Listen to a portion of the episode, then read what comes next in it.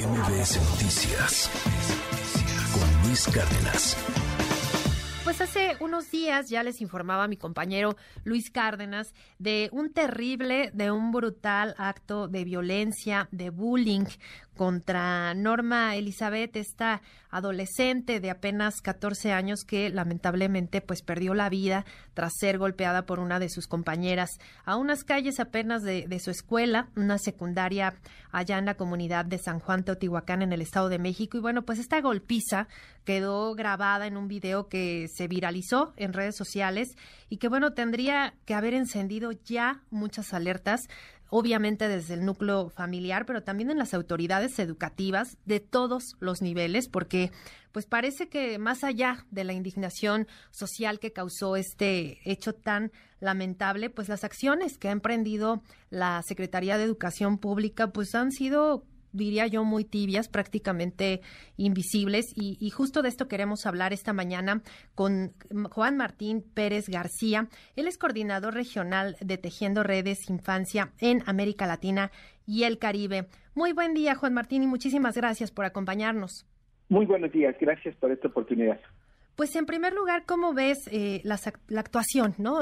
que, han tenido las autoridades educativas, la postura que han, que han tomado? ¿Tú crees que ha, habido omisión? ¿Qué, tendría que pasar? Pues mira, lamentablemente la omisión y la negligencia de las autoridades educativas es sistemática. Eh, todas las personas que nos escuchan habremos vivido en nuestra infancia eh, de alguna manera acoso, ya sea directamente o como testigos, y recordaremos que la práctica habitual de la Secretaría de Educación Pública ha sido evitar el tema y tratar de reducirlo a un conflicto entre estudiantes sin asumir su responsabilidad. Eh, y aquí quisiera traer a cuento que en 2014 la Suprema Corte de Justicia emitió una resolución muy importante para poner claramente la responsabilidad en las autoridades educativas, destacando que no se puede considerar que el acoso sea un asunto entre estudiantes o entre familias, porque la integridad, la vida de los niños y niñas que están en establecimientos educativos, 30 millones en todo el país, son responsabilidad directa de las autoridades escolares. Y en este caso lamentable que estamos conversando, repiten exactamente el patrón. Lo minimizan, hay testimonios que las y los periodistas han recogido que era una práctica sistemática pelear afuera de la escuela, se minimiza, se eh, trata de reducir a un pleito entre estudiantes, se trata de que las familias se hagan de, cargo de cualquier tema y obviamente estas omisiones alcanzaron también, y hay que destacarlo, al sistema de salud, que después de este hecho lamentable que queda registrado donde la niña es golpeada, eh, pues la revisan y la mandan a su casa más de dos semanas para que vaya en agonía a morir, algo que no tenía que haber sucedido si las autoridades educativas hicieran su trabajo de prevención, de al mismo tiempo atención, que ya están algunos elementos en el marco de convivencia que está establecido por la SEP, y también el sistema de salud para poder canalizar y atender de manera especializada a una niña que fue golpeada en la cabeza. El sentido común lo dice, tiene que haber una tomografía, una radiografía, y no tenía que haber muerto esta niña. Entonces, es muy lamentable cómo las autoridades educativas eh, tratan de evadir su responsabilidad y como observamos hasta ahora, hay silencio. Muchos medios de comunicación están pidiendo explicaciones a la Secretaría de Educación Pública y se mantiene en silencio. Vemos con preocupación que el sistema de salud mantiene silencio, cómplice, y la Fiscalía del Estado de México, de forma muy preocupante, solo está investigando a la niña, por supuesto responsable, ya está detenida y tendrá que haber un proceso para que responda por lo que hizo, pero no está tocando las negligencias y omisiones que también pueden fincar responsabilidades penales a las autoridades educativas y de salud por no haber hecho bien su trabajo que concluyó en la muerte de esta adolescente. Así es, y es que la verdad todo mal, eh, porque incluso justo de esto que, que platicabas de, la omisión y pues yo diría hasta de la poca sensibilidad que se ha mostrado, porque después de cuatro días del fallecimiento de, de esta pequeña de Norma Elizabeth, es cuando la CEP publica un tuit, ¿no? Este, pues ahí lamentando la muerte, expresando su solidaridad a la familia, pero pues un par de tweets creo que no son suficientes para hacer frente a, la dimensión de este problema que además se reproduce, eh, me atrevo a decir que en todos los estados de la República, porque lo que vemos pues son los videos que, que se viralizan en redes, que se comparten, pero pues muchos otros no quedan registrados, no quedan grabados, pero existen y hay una cifra negra que seguramente es muy, muy importante y no la estamos viendo. Y por otro lado, también creo que es muy importante eh, pues que se tomen acciones, no sé si coincidas, pero acciones que realmente sean palpables, porque el discurso es uno, pero la práctica es otra. Efectivamente, Sheila, mira, yo creo que tenemos que seguir exigiendo a las autoridades que cumplan con sus obligaciones legales, para eso asumieron esa responsabilidad, porque además no es un tema, como lo estás comentando, aislado, está generalizado en el país y creo que ahí al menos hay tres componentes que sí podemos hacer todas y todos. Además, primero, exigir a las autoridades no discursos, sino acciones concretas, que se pueden. Y sugiero que el público que nos está escuchando pueda mirar y buscar en sus redes sociales o en los navegadores de Internet la experiencia que ya es política pública en España llamada mediadores escolares. Son los propios estudiantes, las propias estudiantes que con formación y capacitación acompañan a otros estudiantes a resolver de manera pacífica y desde la cultura eh, eh, de paz los conflictos. Toda nuestra socialización está llena de conflictos, pero eso no tiene que traducirse en violencia. Aquí en México, el CONAPRED ha identificado que los detonantes del acoso, o cuando menos las quejas que llegan a, CONAPRED por acoso, están vinculados con apariencia física, con temas de diversidad sexual, por temas económicos y racistas. Entonces, ahí necesitamos la respuesta del Estado para trabajar estos temas en todas las escuelas. Segundo, en nuestras familias tenemos que conversar con nuestros hijos e hijas de este tema, porque seguramente lo pueden estar viviendo como víctimas o como testigos y no tienen el espacio de escucha para poderlo hablar. Y no es para que las familias se sumen a, una dinámica de violencia, sino precisamente para exigir que las autoridades puedan hacer su tarea. Porque yo le invito al público que piense por un momento si los niños y niñas que tienen miedo de ir a la escuela por ser víctimas o ser testigos de acoso van a tener oportunidad de concentrarse a estudiar. Claro, que no. Por eso tenemos que hablarlo en casa, creerles y recurrir a las autoridades. Y tercero, central, los niños y niñas son la verdadera solución a este tema porque ellos y ellas no solamente tienen derechos para, para participar, opinar y organizarse, sino que son ellos y ellas los que cotidianamente y recuerdo 30 millones de estudiantes en México cotidianamente hacen la vida estudiantil. Entonces, con ellos y con ellas tenemos que trabajar, acompañarles, ayudarles a que puedan a generar no solamente lógicas de convivencia positiva, sino sobre todo entender que el acoso no es el escolar. Y aunque parezca que me salga tantito, Sheila, si me permite, invitar a que las escuelas, particularmente bachilleratos, han estado protestando por acoso sexual, que es otra forma de acoso. Y ha quedado también la Secretaría de Educación Pública en silencio, evadiendo el tema. Y creo que precisamente las adolescentes que están tomando escuelas, en ahora la UAM, eh, en las distintas instalaciones de la UAM, pero también lo hicieron los colegios de bachilleres en Veracruz, en Chiapas, en, en varios lugares, tenemos que voltear a mirarlas porque el acoso tiene muchos rostros y para niños puede ser con golpes, pero para las niñas es acoso sexual también de maestros. Y por eso la importancia de hablar en familia, de exigir a que los, eh, las autoridades cumplan con su tarea de darle lugar y voz a niños y niñas para que encuentren alternativas y puedan tener exigencias también desde sus propios derechos. Así es, y es que son muchas vertientes sobre esta problemática y además, no, no sé si coincidas, un ingrediente más que, que me gustaría agregar a, la conversación es el hecho de que se empiece a normalizar, porque vemos que los compañeros en los casos que hemos visto, pues en este caso precisamente de, de Norma Elizabeth, pero en muchos otros eh, que, que han quedado grabados, pues los compañeros con el celular grabando, eh, pues quizás echándole porras a uno u otro lado, eh, incitando a que le peguen más fuerte, a que, a que le jalen el cabello, o es decir, a verlo desde una perspectiva de, de no, no, tolerarlo, sino de además alentarlo y, y, agravarlo con la mayor tranquilidad. Y que creo que eso también es una parte muy importante de que nos empezamos a acostumbrar, los jóvenes, los, los niños, se empiezan a acostumbrar a este tipo de, de acciones violentas y lejos de, de, de, tratar de separarlos, no sé, de mediar, pues, pues las graban, ¿no? Y las comparten y se vuelve pues hasta viral, ¿no? Y para ellos resulta pues algo hasta positivo, ¿no?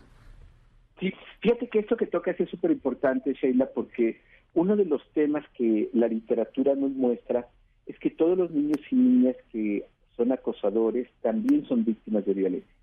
Y otro elemento clave que también se ha podido documentar y hacer experimentos, experimentos sociales es que los testigos o las, las personas testigas tienen un rol muy importante para frenar el acoso, porque lo que está buscando la persona agresora es mostrar fuerza y poder y dominación y humillación sobre las víctimas. Así es que sin testigos, sin partícipes, no hay ese logro. Entonces, todas y todos tenemos la posibilidad y podemos acompañar y, darles elementos a nuestros hijos e hijas para que no sean parte de esto. ¿Cómo? Un poco lo has de explicar. No, ser, no riéndose, no grabando, retirándose del lugar. Si hay la condición, sin afectar su seguridad o su integridad, de intervenir con una broma, un juego o llevarse a alguno de los implicados, eso desmonta y desinfla los temas de acoso. No lo resuelve, pero en ese momento se puede eh, evitar. Y un tercer componente que me gustaría invitar a ti y al público, Sheila, es a que asumamos que reproducir los videos, por más indignación que nos dé, le estamos cumpliendo la fantasía al acosador o a la acosadora, porque precisamente eso era lo que querían humillar, entre más público, entre más expansivo, más se cumple el objetivo del agresor o la agresora. Por eso es que tenemos una campaña en redes que hemos trabajado con la industria tecnológica que invitaría al público, se llama Denúncialo, no lo compartas. Lo que hemos encontrado en el diálogo con las empresas tecnológicas es que nueve de cada diez videos que reportamos como inapropiados, porque pueden ser violentos o, o agredir a niños y niñas, nueve de cada diez son reproducciones. Las personas indignadas, una parte que lo reenvían y dicen, mire qué barbaridad, y otros claramente por eh, motivos como morbo u otros temas, pero precisamente todas situaciones tenemos la posibilidad de frenar esto.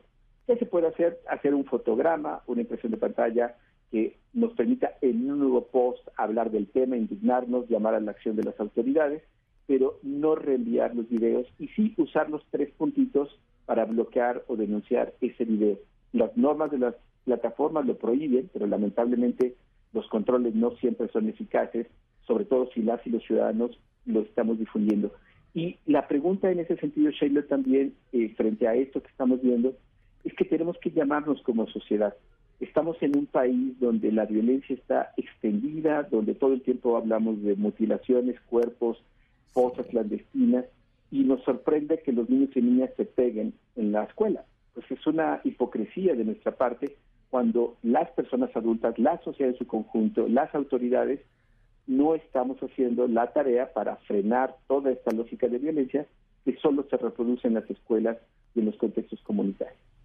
Justo, muy importante y, creo que das al clavo en eso que pues es tarea de todos, ¿no? Sí de las autoridades y sí señalar esta omisión porque además en el caso específico de, esta pequeña de 14 años que pierde la vida lamentablemente, pues ya había un anuncio, ya había un aviso, ya se había quejado eh, en las autoridades escolares de, de este acoso que sufría, no hicieron nada, y permitieron que, que, esto creciera y pues la llevó a la muerte lamentablemente. Ahora ya hay alguna, ya está su compañera, la que causó esta lamentable agresión, pues ya está detenida, ¿no? Ahora me gustaría que habláramos un poco de las sanciones. ¿Tú, tú cómo ves eh, eh, las sanciones? ¿Qué ¿Cómo tendrían que castigarse este tipo de, de, delitos? Porque además esto pues, pues sí representó la pérdida de la vida de una persona, de una niña de 14 años. ¿Qué, qué se, ¿Cómo se puede castigar a los responsables de esto?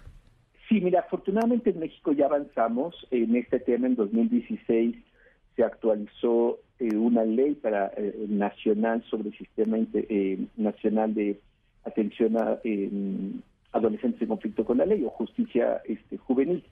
Y esencialmente lo que se trata es de diferenciar los actos delictivos de personas adultas de personas adolescentes que tienen eh, lógicas diferentes. Entonces, específicamente con personas adolescentes, también de lo que se trata es de evitar la impunidad, porque toda impunidad permite que se repitan hechos, y a partir de los 12 años, todos los niños y niñas son responsables de sus actos cuando violentan las leyes o causan daño a alguien. Pero se hacen segmentaciones por edad. Entre los 12 y 13 años eh, reciben tratamientos y acompañamientos específicos. A partir de los 14 años pueden ser privados o privadas de libertad, como esta adolescente que ya está eh, en un espacio de internamiento.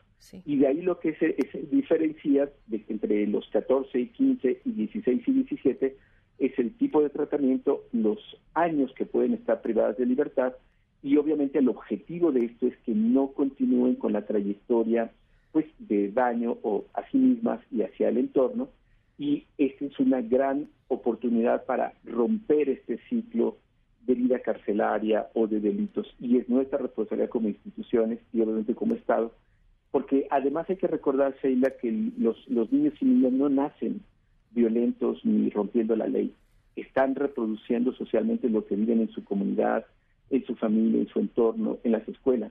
Por eso es que cuando amerita, como casos de homicidio, se tiene que internar o privar de libertad y recibir un tratamiento apropiado que le permita incluso al salir vivir en otra entidad federativa, en otra dinámica, que puedan literalmente romper esta ruta de violencia y de daño a otras personas.